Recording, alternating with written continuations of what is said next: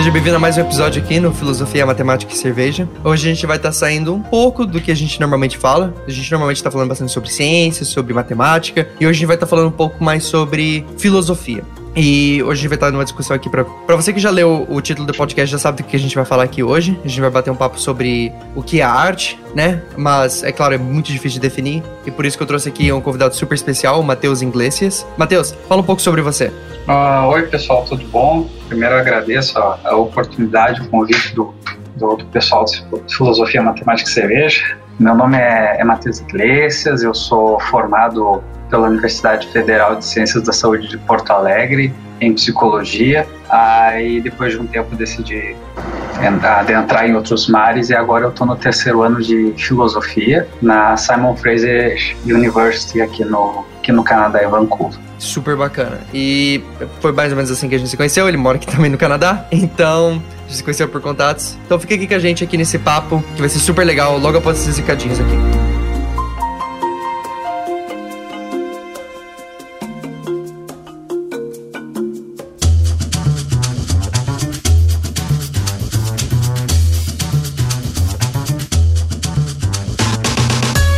Gente. Então, aqui os recados. Como sempre, não esquece de compartilhar esse podcast, gente. Não esquece de verdade, se você tá gostando do podcast, compartilha ele pros seus amigos, tá bom? Faz lá o esquema da pirâmide, compartilha, uh, mostra pro seu amigo como escutar, mostra onde ouvir, essas coisas assim. Se você não quiser mandar um feedback lá no Instagram, como eu sempre peço, manda feedback lá no Instagram, né? Que eu tô respondendo a todo mundo. Você pode usar e-mail também, né? Porque eu sei que tem bastante gente aqui que escuta que talvez não use Instagram. Manda um e-mail, manda um e-mail no feedback, manda o que você achou do episódio, quais foram as suas considerações uh, talvez falar sobre o seu episódio favorito, coisas assim. Qualquer feedback mesmo é construtivo, ok? Porque partindo do feedback, eu sei que linha de conteúdo que eu tenho que fazer, pra onde que eu tenho que ir, entendeu? Então, se você já acha o programa bom e você quer que ele melhore, mande feedback, tá bom? Sempre dá pra melhorar, então por favor, mande feedback. E por favor, compartilhe nas redes sociais. Uh, você que tem Instagram e você usa Instagram, compartilhe esse episódio no seu stories e me marca lá. Eu vou, não sei como é que fala,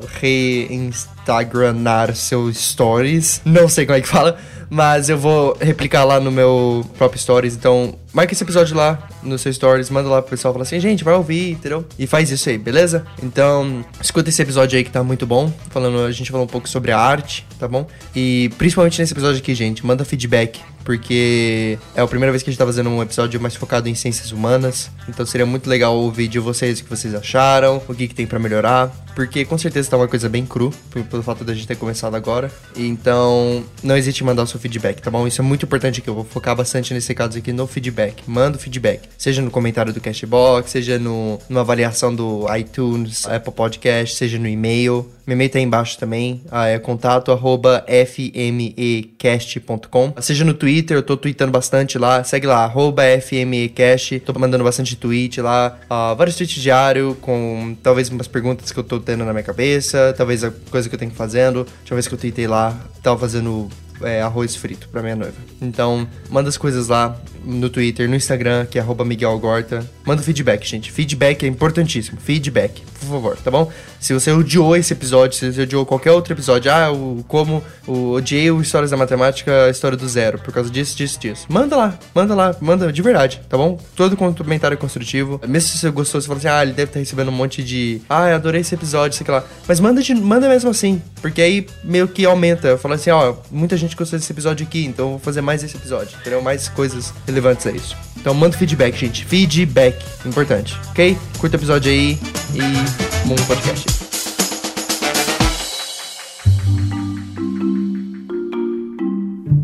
Matheus, eu queria começar esse episódio aqui com uma pergunta que eu sei que a resposta não é simples, mas o que, que é arte? Qual que é a funcionalidade dela? Por que, que a arte existe? Por que pessoas gostam de pintar coisas na parede? É uma pergunta muito boa e, e realmente não é fácil quando a gente começa a fazer uma análise assim inicial. Né? A gente pode, por exemplo, fazer a análise histórica, é, que algumas, é, alguns historiadores podem analisar a arte como sendo um registro né, é, histórico de, de nossa civilização. Então a gente pode compreender, por exemplo, um vaso, até mesmo quando tu falaste uma pintura, que no caso foi é, uma pintura rupestre na caverna, a gente pode considerar como arte. Uhum. Né? Tem, tem, tem gente que considera, não é que não seja. Mas também tem outras pessoas que não considerariam como arte, iriam realmente achar o concreto. Aquilo ali é só um registro histórico, não é arte. Mas aí a gente questiona, então o que é arte para aquela. Né? Uhum. É aí que já começa uma diferença é, de é, questionamento, até mesmo de investigação, de, de alguns campos. Então, é, na filosofia, por exemplo, a filosofia se diferencia é, forma de questionar da história, da sociologia, ou até mesmo da, da matemática em alguns fenômenos, com algumas perguntas. Né? O que a arte é uma pergunta genérica nesse, nesse, nesse aspecto, tem várias definições, por exemplo, tu pode pegar antigamente Platão, que via a arte como uma forma de representação. Né? Então a arte ela tem que ser, é, é, ela tem uma natureza representativa, né? E aí tu questiona o que é arte, se é uma natureza representativa, então por que, que a gente continua pintando, já que a gente inventou a fotografia? Então, segundo é. Platão, o, as pinturas rupestres seriam arte, que são uma representação do que está acontecendo. Né? Tu poderia dizer que são uma representação. Uh, daí a próxima pergunta seria representação do quê? Né? Que daí também entra a parte bem abstrata. Ela representaria o dia a dia das pessoas, ela representaria algum tipo de rito de passagem. Né? Nesse aspecto das pinturas rupestres, sendo ou não arte, é, tem um documentário do, do Herzog que se chama Caverna dos Sonhos Esquecidos. Quem tiver a oportunidade de pegar ela, Caverna dos Sonhos Esquecidos, é, ele faz exatamente isso. Ele investiga né, algumas pinturas que foram encontradas na região da França. E aí lá ele faz todo um, um questionamento histórico e é até poético a forma dele falar. Né? Então pode sim dizer que as, que as, as pinturas na, na, na caverna pode ser uma arte para Platão, né? Uhum. vendo a arte como representação. Aristóteles, que vem depois de, de, de, Platão, ele vê a arte como sendo uma forma de cognição.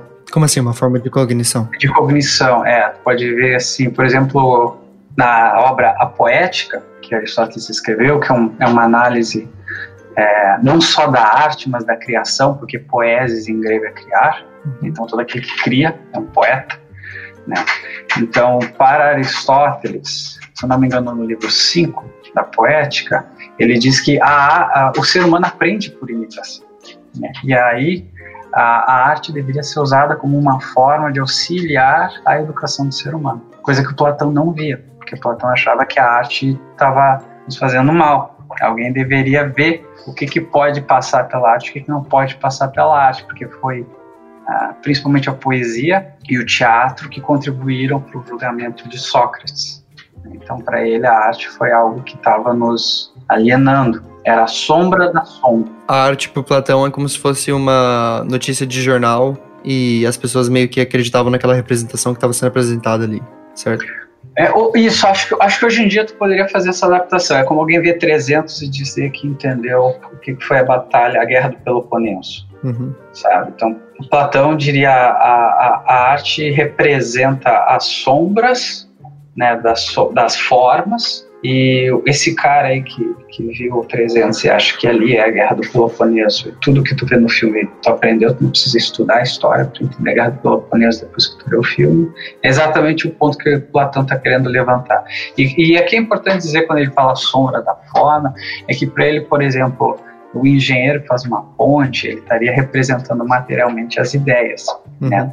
Que seria para ele assim, o mundo das formas, o mundo das ideias. Isso vai de encontro com a teoria da caverna dele? Exato, exato, okay. exato. Então, o engenheiro, por exemplo, quando ele vai construir a ponte, ele estaria materializando a ideia uh, abstrata que ele, que ele captou da natureza, porque para Platão a verdade está lá, né? a gente só tem que alcançar ela. Ela não é criada, ela é descoberta ou lembrada. Né? E quando ele diz a sombra da sombra, é mais assim: o que, que o artista vai fazer? Ele vai retratar aquela ponte. Então ele vai retratar, digamos assim, em segunda já já já já está filtrada aquela ideia. Então é um retrato de uma ideia já retratada. Então a discussão que ele faz é que que pode ser uma palavra um pouco diferente assim metafisicamente, em termos assim de existência, a natureza da existência daquele objeto, já está em segundo grau. Né? Então aquela ideia existiu agora como ponte e aquela ponte foi representada como uma pintura da ponte, Entendi. uma escultura da ponte. Né? Então tu já, já, já tem ali umas camadas que estão bem afastadas da ideia original. Mas isso é Platão. Né? Então a, a, arte não representaria o, o, que, o mundo das ideias, e sim o mundo das sombras que a gente está vivendo. Ela representaria sim o mundo das ideias, só que ela pode não ser a melhor forma para tu obter o conhecimento. Uhum. Para Platão, a arte não seria, digamos, um caminho da educação empírico. É, que ele, ele, ele, ele admira as obras de Homero, só que ele questiona, porque naquela época todo mundo sabia declamar as obras de Homero, uhum. né? É, pessoas bem educadas, né? Então ele questiona se o conhecimento que estava sendo passado ali realmente era é, fiel. Né? O cara que, para ele era assim, poucas palavras. Se tu vai perguntar para o pescador como é que o cara pesca, ele não vai dizer que no Homero, no canto 20 da Ilíada, diz que é assim que pesca. Ele vai dizer a partir da experiência dele. E também esse é o ponto que ele está querendo dizer. Mas essas são duas formas é, é de representar a, ou compreender a, a natureza da arte. Tolstói, que era o escritor é, russo, achava que a arte era mais uma forma de comunicação. Né? Então, quando a gente vai é, se expressar, o artista vai se expressar, a intenção por trás dessa expressão ela conta e ele comunica emoções com a audiência. Né? Uhum. É importante aqui é, pensar que quando tu diz que a arte é uma forma de comunicação, a pergunta que tu vai fazer é, depois, ou que tu poderia fazer, é se todas as formas de comunicação são artísticas. Isso que eu ia falar com você, porque geralmente quando alguém fala sobre arte, as pessoas pensam, as pessoas pensam muito nas pinturas ou nas coisas que estão dentro do museu, né, nas uh, artes plásticas. Uhum. Como você definiu aí, uma das possíveis, uma das abre muitas aspas aqui, possíveis definições da arte, é que ela tem a função de comunicação, né? Comunicar uhum. um sentimento. Então, um livro também seria uma arte, certo? O livro seria uma forma da, da uma arte. Forma da arte. É uma forma, né? Que daí ele seria, o livro seria, assim, as artes é, líricas, que uhum. Aristóteles fala em poética. É, a música uma outra forma de arte. Um né? filme, talvez. Um filme, claro que naturalmente não é na época dele, mas hoje em dia a gente pode pensar um livro, porque o, o filme, porque o filme tu tem que ter um roteiro por trás, né? tu tem que ter uma trilha sonora por trás, tu tem aquela ideia de início, meio e fim, tu tem uma trama, tu tem um conflito. Você tem uma né? mensagem para mandar pro telespectador, pro assistindo? Então, aí, aí é o ponto, nem todos os filmes têm uma mensagem. Ou até tu pode perguntar, todos os filmes têm uma mensagem para passar? Porque daí, só porque a forma que se manifesta a arte o objeto está se manifestando, por exemplo, a arte se manifesta pela poesia. Então, todas as obras poéticas são artísticas. Talvez a gente queira dar um passo para trás. Hum. Talvez a gente queira cuidar com a generalização. Porque não é a forma que vai classificar a qualidade né, da arte, mas seria o efeito dela, pelo menos para Tolstói. Né? Okay. Houve uma comunicação ali, pode ver um filme depois de duas horas nem lembrar o filme, ou o filme nem, nem fez efeito na tua vida. Que por exemplo, um filósofo, Colin Wood, por exemplo, ele, ele acredita nisso. Ele também concorda que a, que a arte pode ser uma comunicação, mas ele vê ela mais como uma forma de expressar. Então, enquanto o Tolstói acha que, é, que é, a causa é importante, a intenção do artista é importante para se comunicar, para Colin Wood é a audiência, é o efeito da obra. Né? E aí é até interessante porque o Collingwood ele chega, ele chega a apresentar até a, o que, que é arte Collingwood. E aí ele não vai dizer arte é uma forma de expressão, aquilo que é expressado. Mas ele vai dizer que existem três formas de arte. Existe a arte que ele acha que é uma arte assim é, mágica, né? uma arte enquanto é, entretenimento. Né? Então, por exemplo, tu vai ver um filme é, que, que é didático, é, que, que, nos muda, por exemplo, um documentário de, de, de história. Né? Um exemplo disso são as propagandas no período da Segunda Guerra Mundial, os filmes estilo propaganda, né? o triunfo da vontade do, aqui talvez a expressão seja estranha, mas do Leni Riefenstahl. É, é uma forma de propaganda. Para Colin Wood, é, a arte aqui é uma arte mágica que nos desprende das nossas preocupações do dia a dia. Uhum. Né? Então aquilo ali é arte para ele, é uma arte mágica, assim, tu vê algo é legal e depois tu volta para tua vida. Tem uma outra arte que ele considera um segundo nível artístico de classificação, que seria a arte enquanto um, um entretenimento que nos maravilha, né? que seria uma desconectar as emoções de uma forma que elas não nos interfirem. Então, tu vai ver, por exemplo, Harry Potter. Né? Tu, tu vê um filme como Harry Potter, e aí tu diz aquilo ali é arte. E aí pro Colin Wood vai dizer que aquilo ali é uma arte de entretenimento. Né? Uhum. Ela não nos muda, ela não nos faz pensar tanto assim como aquela primeira arte, a arte mágica. Uhum. E é, é, como se fosse uma catarse. Mas uma coisa que, que dá para perceber dessas definições é que a arte depende muito da pessoa que está usufruindo dela, certo? É uma coisa muito pessoal uh, de se tocar você ou não, de se mudar a sua vida ou não, né? Sim. Se, se, se te entreter ou não. E como é uma coisa muito pessoal, tem muitas pessoas que vão, por exemplo, o filme do Harry Potter, tem muitas pessoas que vão assistir o filme do Harry Potter vão se identificar absurdamente, uhum. né? Tem pessoas que vão amar, tem pessoas que vão se entreter demais, tem pessoas que vão entender todas as possíveis minúcias mensagens que ah, o filme traz. E tem pessoas que passam pelo esse filme e acham uma bobagem, certo? Uhum. Como é que você julga uma arte? Quem é que julga a arte? Sim. Então, esse aspecto aí é muito bom, porque quando tu vai falar em julgar a arte, aí tu tá talvez saindo do subjetivo, com certeza. Né? Uhum. Porque exatamente, a gente pode ver um filme nesses e sair com gostos diferentes. Mas aí a pergunta seria se eles realmente são artes ou não são. Para esse teórico, o Collingwood, eles são.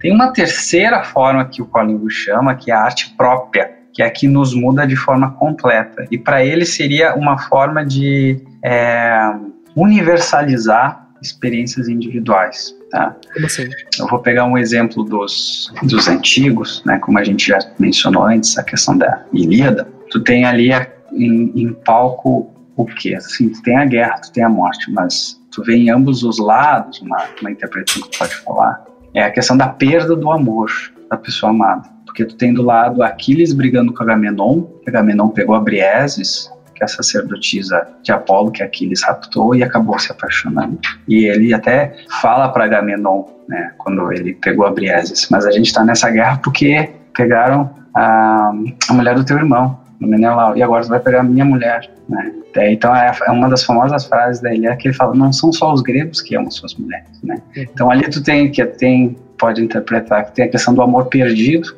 não pode amar essa pessoa porque os deuses estão bravos conosco, então me, me dá ela que eu vou devolver para o dele. Eu não vivi naquela época, eu não lutei na guerra, eu não conhecia Brieses, eu não estava do lado vendo a discussão de Agamenon e, e Aquiles. Mas ali tem algo universal. Quem amou alguma pessoa e acabou não sendo correspondido ou perdeu, seja por motivos quais forem, talvez ele possa se identificar. Uhum. Né? Então ali já é um, um desses aspectos de universalizar experiências individuais. Mas o ponto que tu perguntou que é importante fazer essa discussão, ainda mais nas artes modernas e pós-modernas, né? como é que tu julga uma obra de arte? Aí tu já entra nessa questão que são teóricos mais da vertente formalista, que vieram depois do Kant, que foi um filósofo lá de 1700, mais ou menos 1800, em que ele começou a fazer a discussão é, no livro Crítica da Razão Pura, ele tem uma produção filosófica muito grande, mas em Crítica da Razão Pura ele tentou transformar, ou melhor, compreender como é que o ser humano julga. Né? E para ele, qualquer tipo de funcionamento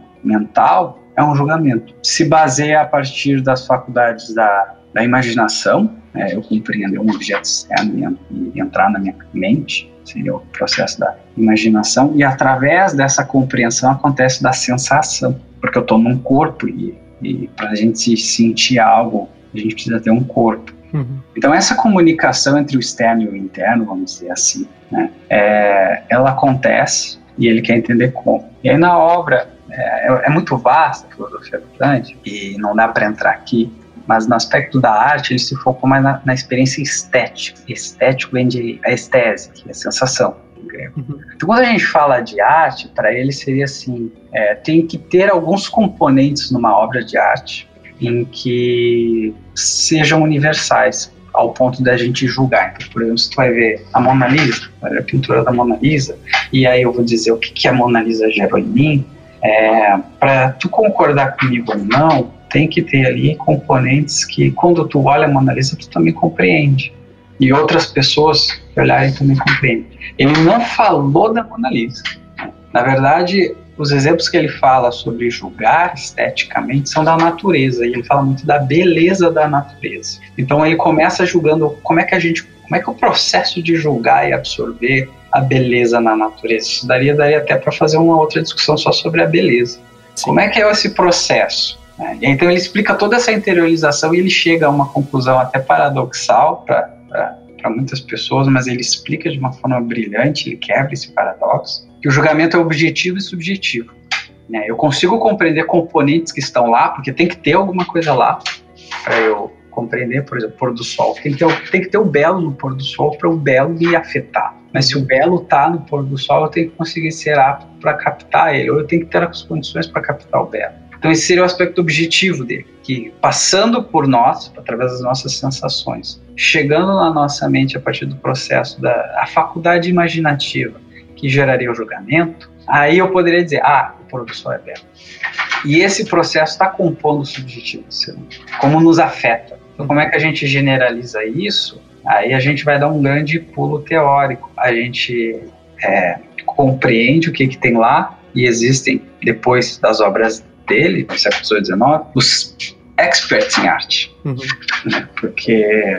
Que seriam os críticos, né? Seriam os críticos, exato. Que é uma pessoa que ele compreende as formas, que para Kant tem que ter uma forma lá, de harmonia, de beleza. E se é seguida essa forma, aí a gente consegue chegar à conclusão, ao julgamento. Né? Esta obra é bela por assim, assim, assado. Que para ele é isso, ele parte da, da época dos iluministas, que é essa é, a vertente filosófica da, da época pós a Idade Média, bem depois, na verdade, no século XVIII, tu teria que ter a capacidade para justificar a tua crença de uma forma racional. E aí talvez fique um pouco mais interessante e fácil, talvez, para a gente entender o contexto da época dele. Quando a gente vai falar da, do contato do belo, da obra de arte, teria que ter capacidades racionais para justificar. Uma coisa que você está comentando bastante é sobre Sim. a representação do belo na arte, certo? Uhum. Só que a, essa seria a função da arte. A arte ela deve transmitir o que é belo ou a arte ela só deve transmitir uma sensação, uma emoção? Ah, essa,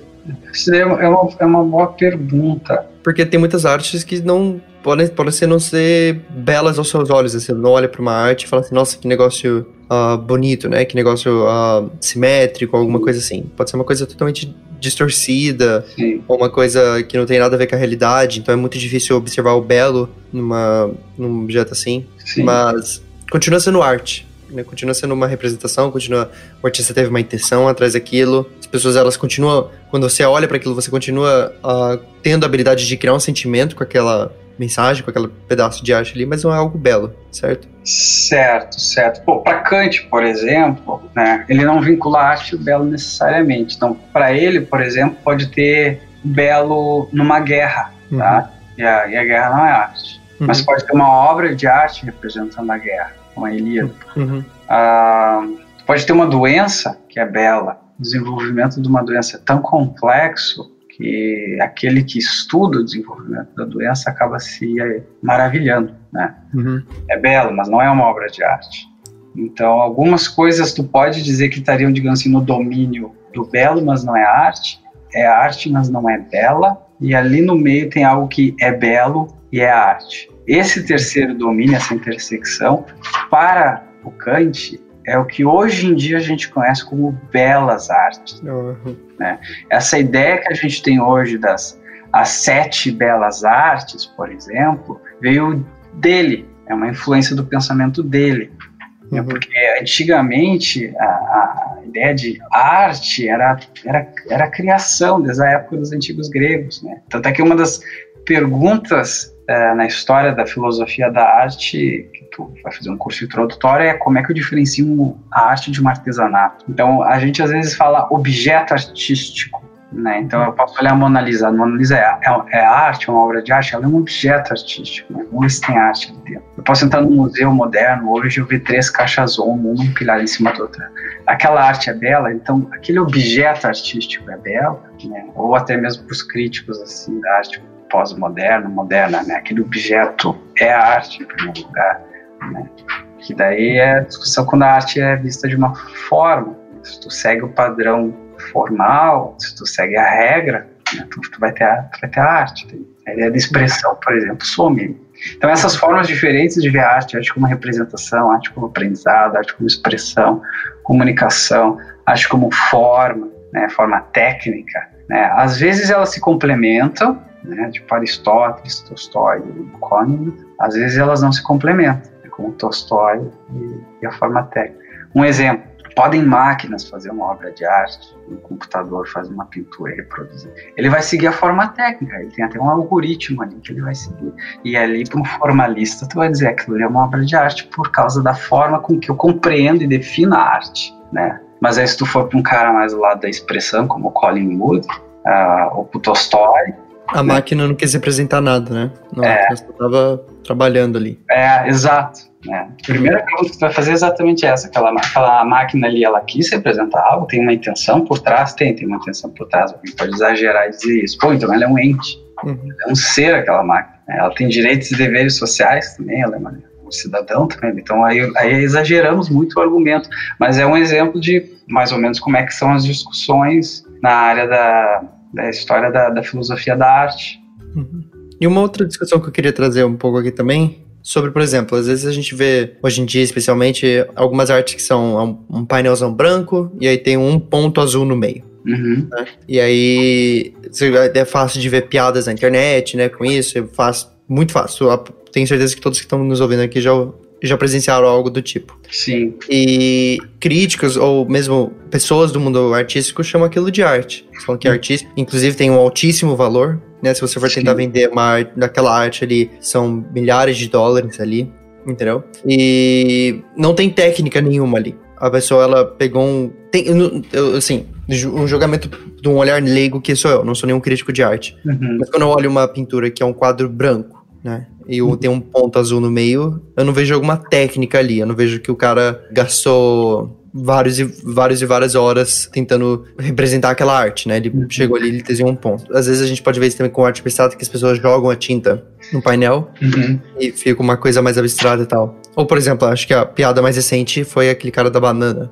Né? Uhum. E o Fush colocou uma banana numa silver tape e aí virou uma obra de arte, né? Uhum. E como é que essas obras de arte são? Por exemplo, se a gente. Como é que o desenvolvimento da arte chegou ali? Né? Por que, que a uhum. gente consegue chamar aquilo ali de arte? né? Como é que a gente consegue chamar uh, um ponto num, num mar branco assim de arte? Uhum. Né? Porque aí até confunde as pessoas, as pessoas de fora, porque teve aquele exemplo lá que alguém esqueceu o óculos, os óculos dele no chão de um museu uhum. e as pessoas começaram a chegar em volta desse óculos, começaram a tirar foto do óculos, pensaram que o óculos ali no chão era uma obra de arte né? Uhum. Mas o, não foi construído por um artista, não teve nenhuma maneira de expressão. E mesmo assim, as pessoas em volta julgaram como arte. Uhum. Né? Você acha que hoje em dia a arte, o, a arte em si, ela tá muito diferente? Ela é mais fraca? Ela não é mais fraca? É a mesma coisa? Uhum. Como é que a uhum. gente veria a arte de hoje em dia? A gente, a gente poderia ver a partir da referência. Como assim a partir da referência? Se tu for pensar a arte, como Collingwood falou, que é expressão, né, elas ainda estariam dentro desse escopo, desse domínio do artístico, uhum. né, porque elas geram um efeito em alguém. A forma, com certeza, é, é, é, discutível se a arte abstrata ela tem uma forma ou não tem, porque quando tu fala ali como Kant acreditava que tem uma forma definida, objetiva que a gente consegue julgar, né, quando tu olha a abstrata, ela parece completamente ao contrário. Uhum. Mas tu pode conversar com pessoas que pintam ou se expressam né, a partir da, do abstracionismo que vão reconhecer que existe uma forma no meio daquele caos. Né? Não é só chegar lá e fazer qualquer coisa. Né? Tem um trabalho duro, uma dedicação, né, um, domínio de técnicas ali dentro. Uhum. Uh, tu pode encontrar pessoas que argumentem assim, é muito interessante, porque daí tu já está tendo um princípio de forma, mas talvez uma forma que ela é compreendida entre os seus, entre aqueles que, que, que conseguem ver. Que daí, apesar da gente ir contra a, a vertente das formas ali, influenciadas pelo Kant, tu tá voltando, porque ali de novo tu tem alguns que são os ditos experts que conseguem ver o que tu não consegue ver. E o papel Sim. deles é te explicar. É o mesmo princípio. Mas a gente está falando de oposto, o que é interessante. Agora, de novo, na arte abstrata pode ter entre os seus uma técnica ali escondida que faz a arte abstrata estar num museu, né, estar fazendo parte ou contribuindo na comunidade é, artística, né, e o que faz ele estar lá e eu não estar lá. Hum. Tem, tem um, uma dedicação, tem um reconhecimento institucional para permitir que aquele trabalho está lá dentro.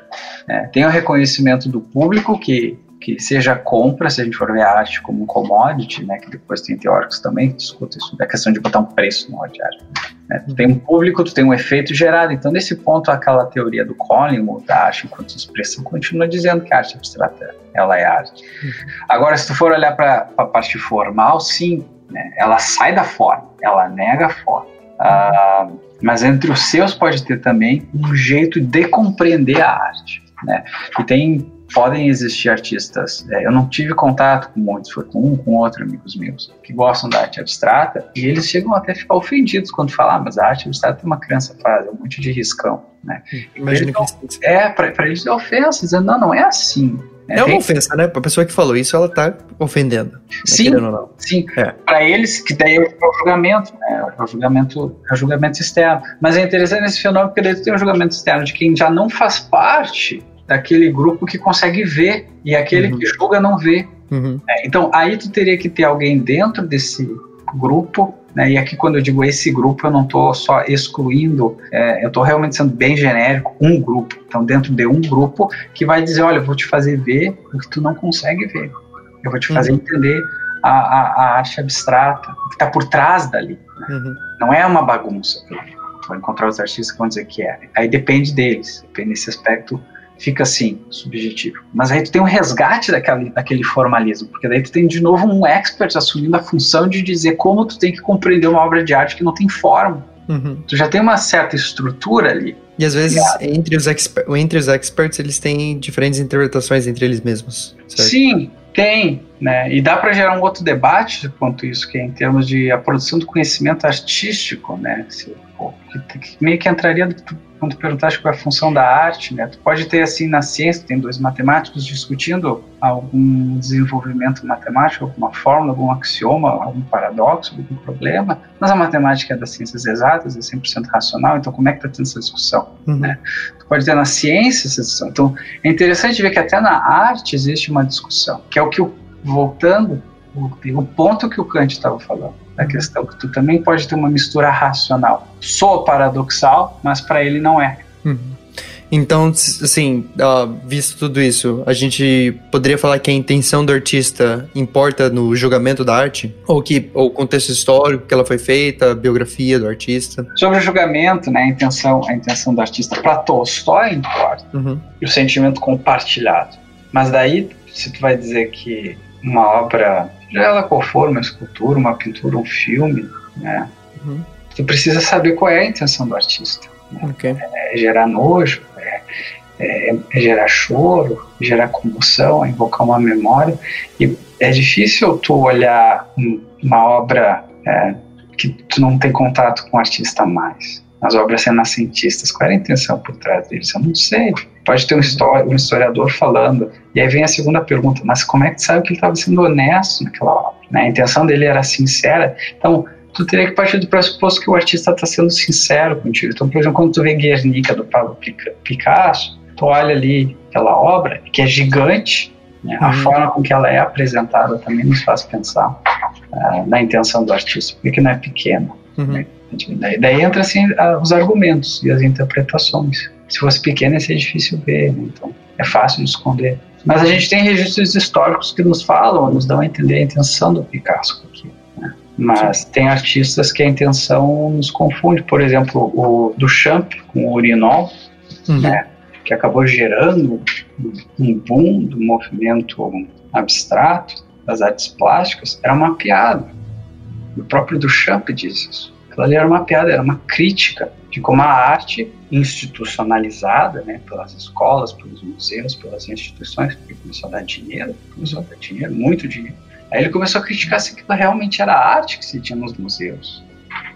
E aí ele botou aquilo ali e disseram, ó, oh, é maravilhoso. Roda de bicicleta, né? E ele diz, olha, vocês estão tão doidos que você não consegue nem entender a minha piada, tava tirando sarro. Então, primeiro faz uma piada, ninguém entendeu a piada, gerou um movimento artístico. Dependendo da forma com que tu vai definir a arte, dependendo da forma que tu vai fazer a pergunta, né, como tu te aproxima, tu vai ter diferentes resultados. Talvez aí isso nos diga o quão importante possa ser. Talvez não achar um consenso, que daí fica essa pergunta: será que é função da arte gerar o consenso? Mas a forma com que tu vai compreender a arte vai te alterar muito a experiência artística. Mas uma pergunta assim, um, quando a gente tem uma arte abstrata, uhum. né, e, a, e, a, intenção do, do autor com certeza olha pra gente, mas se a gente soubesse a intenção do artista ali, a gente não teria um, um ponto de vista enviesado? Não seria bacana se alguma obra de arte ele, ele colocasse ali para exposição e deixasse as pessoas terem suas próprias interpretações daquilo? Daí a interpretação do, do artista, né? Se a intenção dele é essa, a minha intenção é fazer uma obra, é, um objeto artístico deixar que as pessoas tenham diferentes experiências quaisquer. Se pessoas estiverem em contato com esse objeto artístico e estiverem diferentes experiências quaisquer, elas estão fazendo com o que o artista estava esperando. Então, uhum. continua estando dentro desse conceito de arte enquanto sentimento compartilhado. Né? Uhum. Só que o interessante, que daí talvez aqui possa ficar um pouco controverso, é que para Tolstói não são todos os sentimentos que devem ser compartilhados, não. Uhum. É, e aí começa a entrar na grande questão se a arte deve ser censurada, se a arte deve ser julgada por poucos, né? É, que apesar de ser da época do Tolstói, né? 1800, 1900, é o argumento que Platão levantou há uns 300 anos antes de Cristo. Antes dessa gravação, a gente bateu um papo, né? A gente tinha falado sobre a veracidade de uma obra de arte, uhum. certo? Como tem plágio, ou não, às vezes você pode copiar mesmo inteiramente, e aquilo ali, ela não é a mesma coisa que a obra de arte original. Vamos supor que eu tenho dotes artísticos incríveis e eu consiga replicar a Mona Lisa perfeitamente. Uhum. óleo, é o mesmo tamanho do, do frame, entendeu?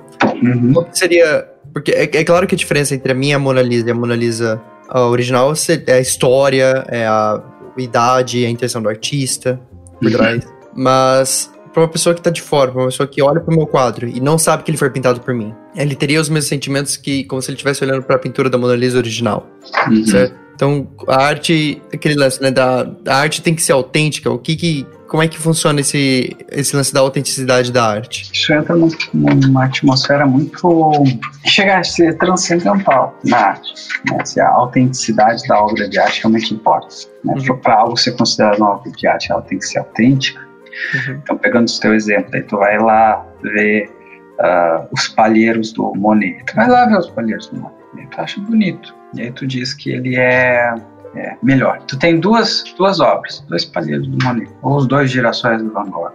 Uhum. Quem estiver ouvindo, que imagine uma obra de arte ou um objeto artístico que achar para ajudar. Mas o exemplo é o seguinte: tu tem duas, dois objetos que são exatamente os, os mesmos, e um é falso. Essa é a tua, tua pergunta. Uh, a gente compreenderia eles de formas é, diferentes? Uhum. Né? Faz diferença saber é, ou seja, o contexto da, da peça importa, mesmo tu não tendo a intenção por trás revelada, né? porque isso afeta assim, a experiência artística. Se tu for considerar aqueles movimentos que a gente estava falando dos formalistas, né, eles iriam dizer que o contexto, a intenção por trás, não, não importa. Né? Então, para eles, tu teria um problema, porque se aquela obra é autêntica ou não, para esses é, simpatizantes de ver a arte como uma forma, não, não, não, essa pergunta não é nem relevante.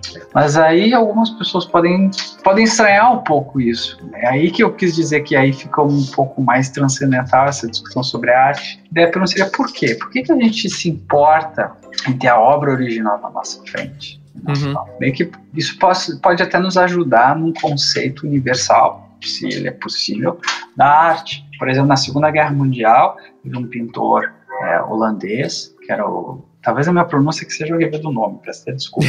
é holandês. É, Se tiver alguém holandês escutando, você é, que é tem é o, que entender. É, que é o Van Meer, Vermeer, Van Meer. Talvez eu tenha que procurar aqui no Google para saber. fico devendo. Mas a ideia era a seguinte: ele era muito conhecido por fazer falsificações das obras de arte, né, do, dos holandeses. Ele era muito. E ele fazia tão bem ele conseguiu enganar até os experts. Né? Tinham pinturas dele, que não eram dele, que foram vendidas por preços absurdos. E aí, quando descobriram que era ele, eu não me lembro se ele contou ou não, meu professor na aula de filosofia da arte contou essa história. É, ele foi muito debochado por alguns, como se ele tivesse cometido um pecado, que era dizer que era seu o que não é seu. Que essa é a diferença entre uma, é, uma obra de arte que é falsa e uma cópia que um estudante de pintura começa a praticar. É, tu diz que aquilo é seu e não é seu. Né?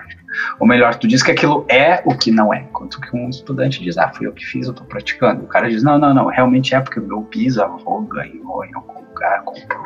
Aí, aí tu tem uma questão moral em falta.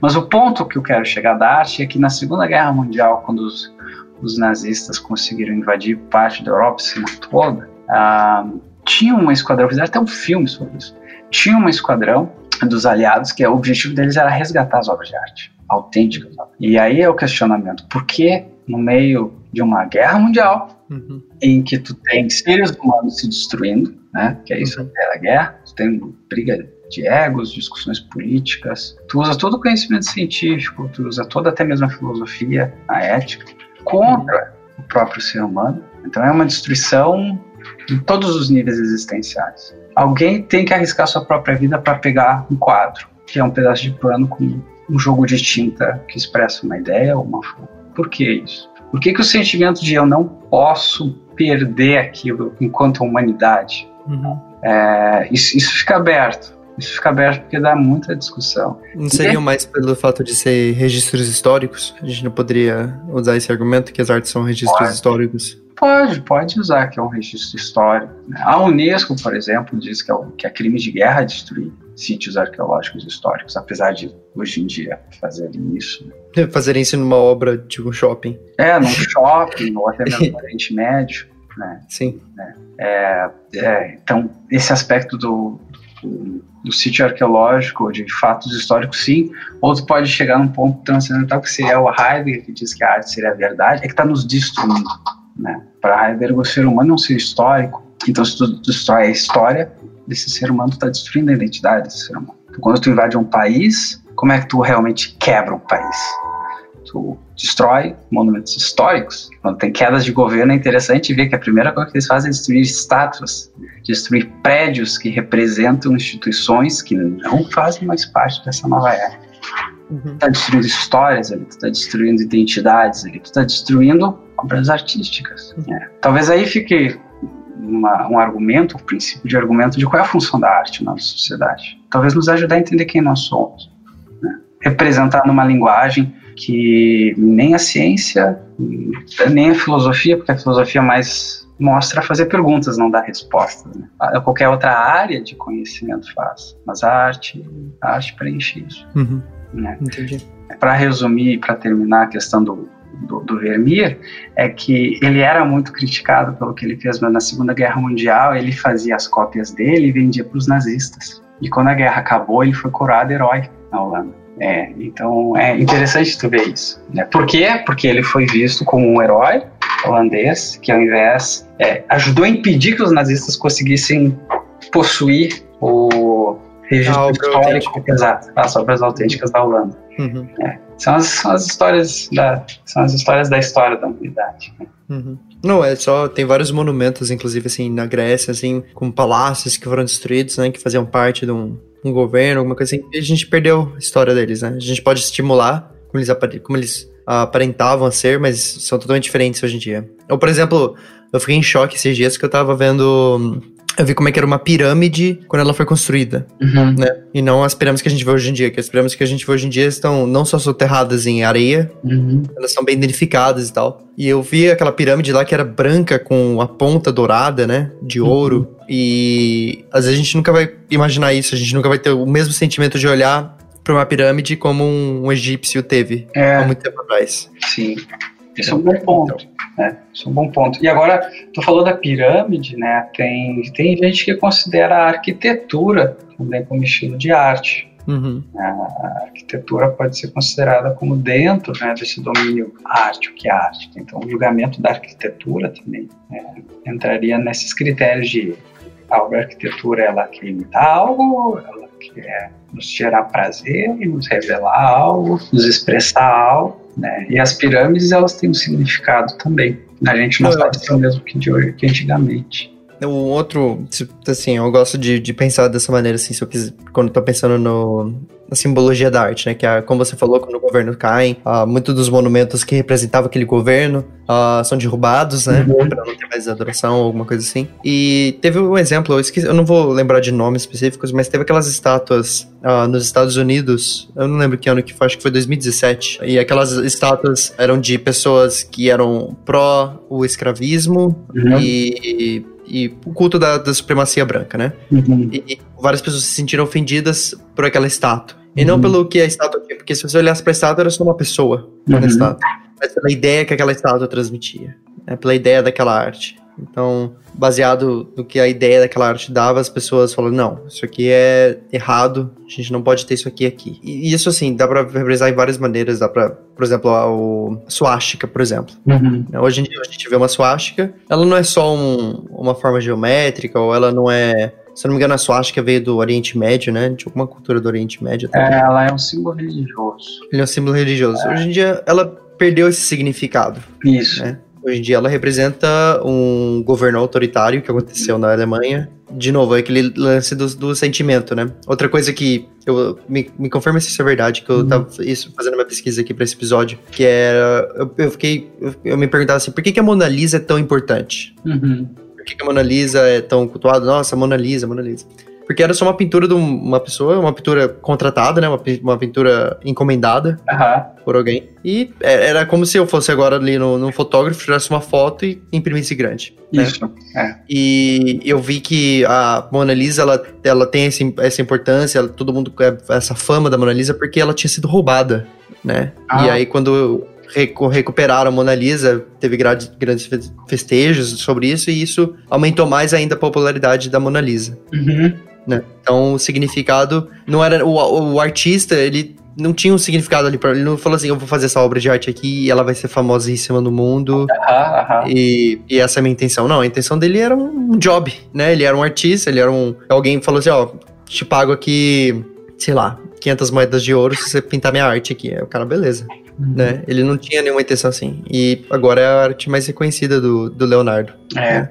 É. é, é interessante que tu falou a respeito da fotografia, né, que é a discussão entre fotografia e pintura, né, porque que uhum. existe pintura, que a pintura retratava o dia a dia das pessoas, eu posso fazer um selfie, por exemplo, e aquilo ali é uma obra de arte, né, uhum. da, da, daria para fazer esse questionamento. Parece que a pessoa tem que pôr as mãos, parece que ela tem que se dedicar por um tempo, né, se entregar por um tempo, né, é, passar por alguma transformação pessoal enquanto ela produz aquele material para ele chegar talvez no status de arte. Né? Uhum. E a arte sendo compreendida a partir das teorias, formas alguma, algumas perspectivas que, que, a gente comentou aqui. Então a Mona Lisa, ela não teve uma intenção, era só um contrato, né? Me pinta e deu, que pintou, uhum. mas todo um contexto histórico misturado com a técnica trás quantificou ela, gerou um, um valor.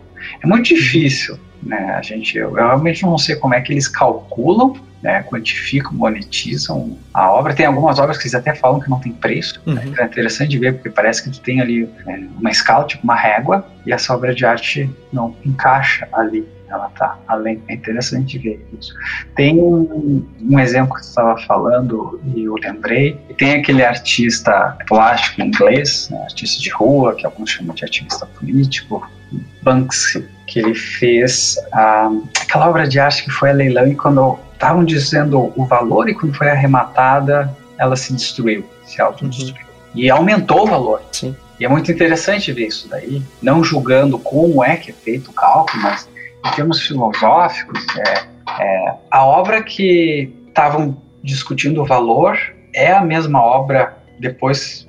É a mesma obra de que? Porque uma era uma obra e agora é uma obra que tá, ela, ela mudou, ela foi picotada. Então ali ela está transmitindo talvez uma outra mensagem. Né? Uhum. Uh, quem testemunhou aquele fenômeno teve a sensação do que eu e tu que ficamos sabendo por outros Uhum. Né? Isso, isso, isso daí talvez pese na forma de calcular. A pessoa que disse, porque ela foi destruída depois que arremataram, uhum. é, gerou debate, assim, ah, eu sei lá, vou dar um número, que eu ofereci 200 mil. Ela se autodestruiu e agora disseram que ela vale 700 mil. Não, não, não, não, não. Não, não, era 200 mil quando a gente bateu. E aí vão dizer, não, não é a mesma obra de arte, pô. Tem que para leilão. Né? Eu, não, eu, não, eu não sei como isso terminou, mas é interessante ver como é que as instituições artísticas calculam os preços. E voltando à questão do é falso ou é original, tem um documentário no Netflix que é verdadeiro ou falso. Fake or fortune. Então, em português eu não sei como traduziram, né? que seria falso ou, ou, ou fortuna. Ideia de hum. sorte também.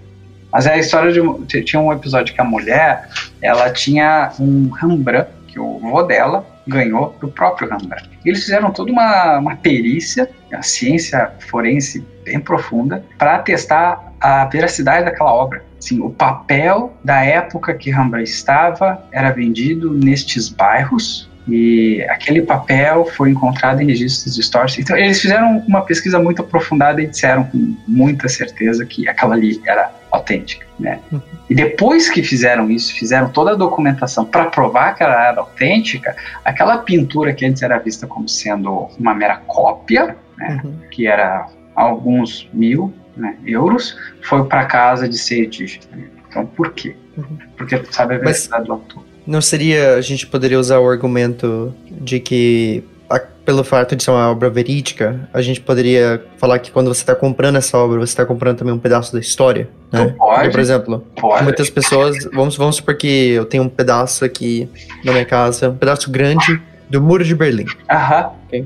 Porque eu tenho um pedaço grande do muro de Berlim. E aí, daqui a 100 anos, vou passar nesse muro de geração em geração. Aham. E daqui a 100 anos, uh, não tem mais resquícios do muro de Berlim, as pessoas. O muro de Berlim virou sua história. Aham. Perderam, não sei, vamos supor que aconteceu alguma grande guerra na Europa. Aham. Né, e perderam todos os, os, os vestígios. E eu tenho essa peça aqui. Ou, Isso. sei lá, nesse caso, meu neto ou meu bisneto, né? Aham. Então aquele pedaço de concreto, né? Porque não passa, não passa de um pedaço de concreto. Aham. Né? Talvez com uma pichação ou outra ali, mas é só um pedaço de concreto. Ele vai, acaba valendo milhares e milhares de dólares por causa de que faz parte da história, Uhum. certo? Isso a gente consegue quantificar, isso a gente consegue falar, putz, não, não, às vezes, às vezes nem é difícil, é difícil quantificar, Uhum. né? Qual que é o valor, porque a gente tá falando de valor emocional. Uhum. né? Uma coisa é quando você faz um serviço e você cobra por aquele serviço, você vai cobrar ah, por causa que você gastou tanto dinheiro naquele serviço, você vai co- cobrar também a sua educação, né? Porque se você fez aquele serviço, você é um- você é um expert naquilo ali, então você também vai cobrar a sua expertise. Não tem valor emocional, é muito fácil de, de saber quanto que você vai cobrar pra pintar sua unha. Por isso que eu tô falando mais ou menos assim. Mas é muito difícil você colocar um valor emocional numa, numa, num pedaço da arte, num pedaço da história.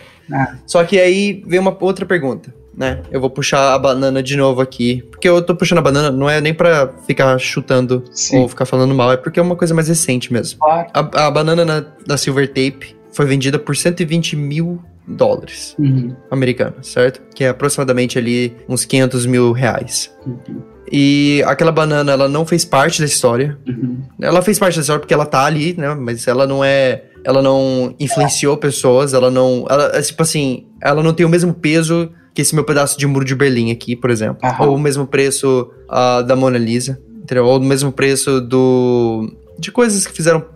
tiveram grandes evoluções na arte, coisas que fizeram parte gigantesca na história. Ela- O cara chegou ali, um artista plástico, né? Não foi um cara, ele foi um artista plástico. Ele chegou ali, colocou uma banana na parede, e ele falou, e alguém virou e falou assim: ah, 120 mil dólares pra aquilo. Uhum. Por que, que a gente quantifica esse tipo de obra de arte com preços tão altos? Uhum. Por que, que, por que, que a banana na Silver Tape ela foi vendida por 120 mil dólares? Essa é a minha maior pergunta aqui. Entendeu? Porque 120 mil dólares não é um valor significativo, é um valor muito grande. Claro. É um valor muito grande. Com 120 mil dólares você poderia abrir o seu próprio negócio Uhum. né, e sustentar talvez a sua família com esse negócio. Uhum.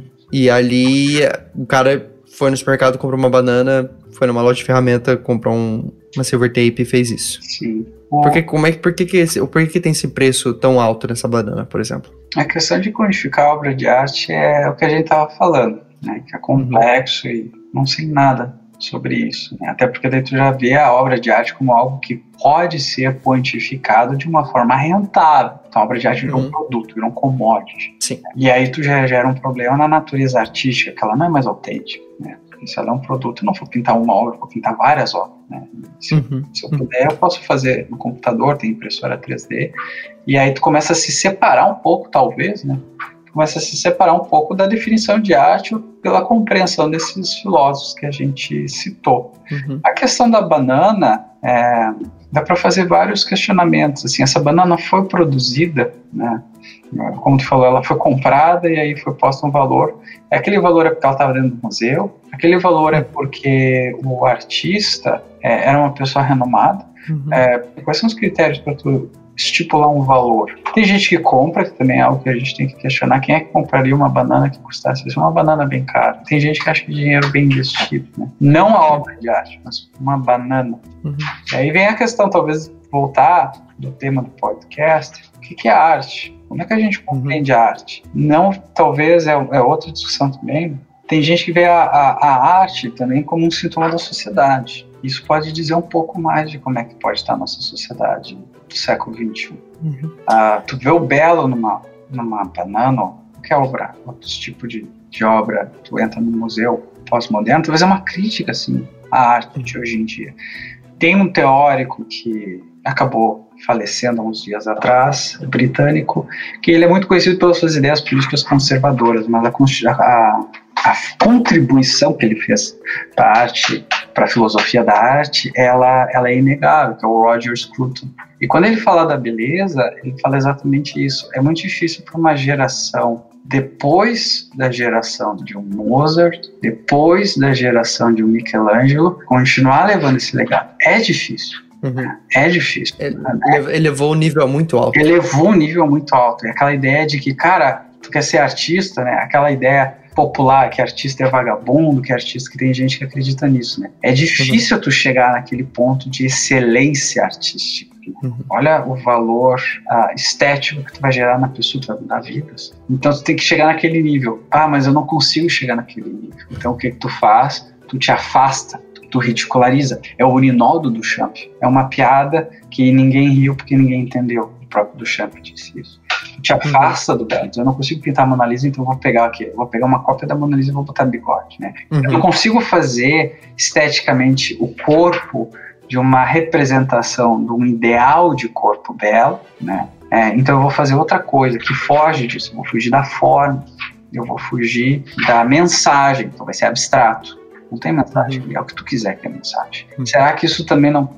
Será não? Tem teóricos da filosofia que, que consideram, né, o senhor Scruton não que eu citei, que consideram que isso não é visto de uma, de uma forma positiva, mas isso é visto como uma forma de um sintoma. É, um sintoma, a gente está numa época de internet, de comunicação, não sei a história das pessoas que estão ou vão estar nos ouvindo. Né? A gente se comunica muito mais fácil pelas redes sociais, mas às vezes a gente pode estar se sentindo cada vez mais isolados. Então, tu vai num, num museu, é uma farta variedade de, de movimentos artísticos, de opções, mas que talvez não se comunicam mais porque eu gosto do estilo X e tu gosta do Y e a gente não se conversa mais. Não é aquela troca. Né? Enquanto que para algumas pessoas a arte é comunhão um sentimento compartilhado. Então a questão da banana, é, ela pode ser vista como um, senti, um sim, sim, sintoma, talvez, de o que, que a gente está querendo expressar nessa banana. Se a gente for olhar, por exemplo, como um Collingwood, né? O que, que a gente está querendo expressar com uma banana? Né? Uhum. A, a, imitação do Platão. O que, que a gente está imitando? Uma banana com fita crepe. O que, que,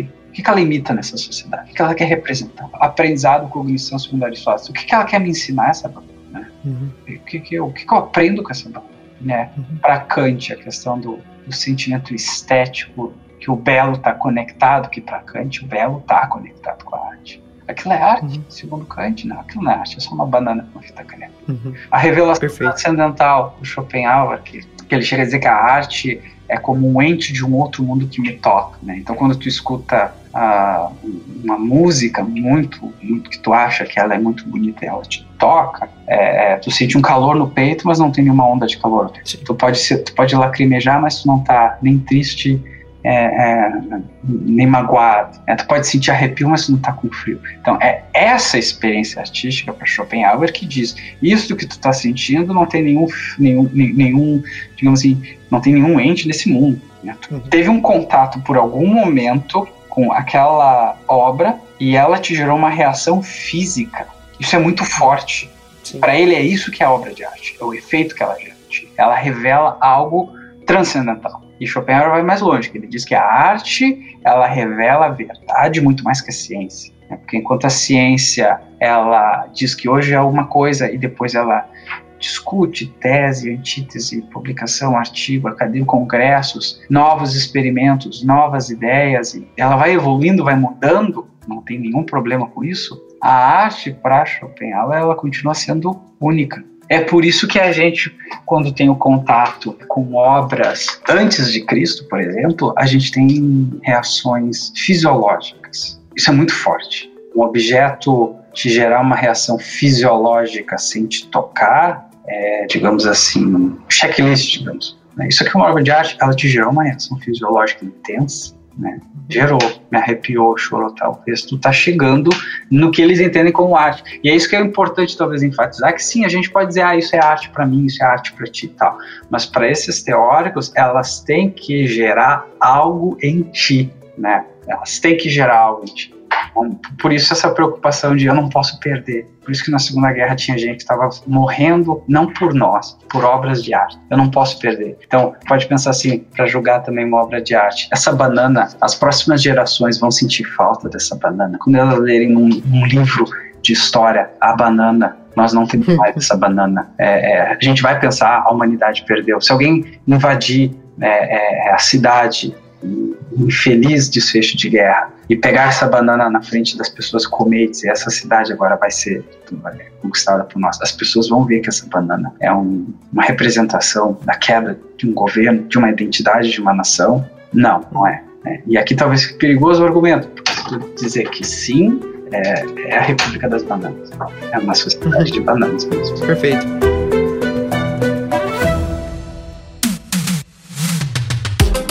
Vai encerrando por aqui hoje, esse papo aqui. Acho que a gente ainda tem muita coisa, muita coisa para falar. Então, se você aí gostou, não esquece de mandar o feedback lá no Instagram, que a gente vai. Eu, eu, eu quero muito continuar, certo? Então a gente vai continuar esse papo talvez em outro episódio. Muito obrigado por você que você ouviu até aqui. Muito obrigado, Matheus, pelo seu tempo e por ter vindo aqui. Foi super legal. Agradeço. Muito obrigado. Espero que tenha ajudado de alguma forma essa contribuição da, do que a gente anda tentando aprender e entender. Com certeza, com certeza. Tomara que várias pessoas uh, tiveram sua visão um pouco mais amplificada aqui depois desse episódio. Então é isso, muito obrigado por ter ouvido até aqui. Um forte abraço e até semana que vem.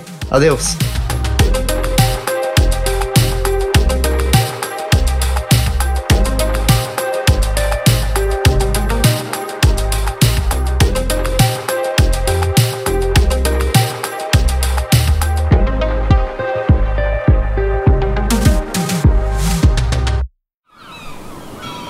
Este podcast foi editado pela Maremoto.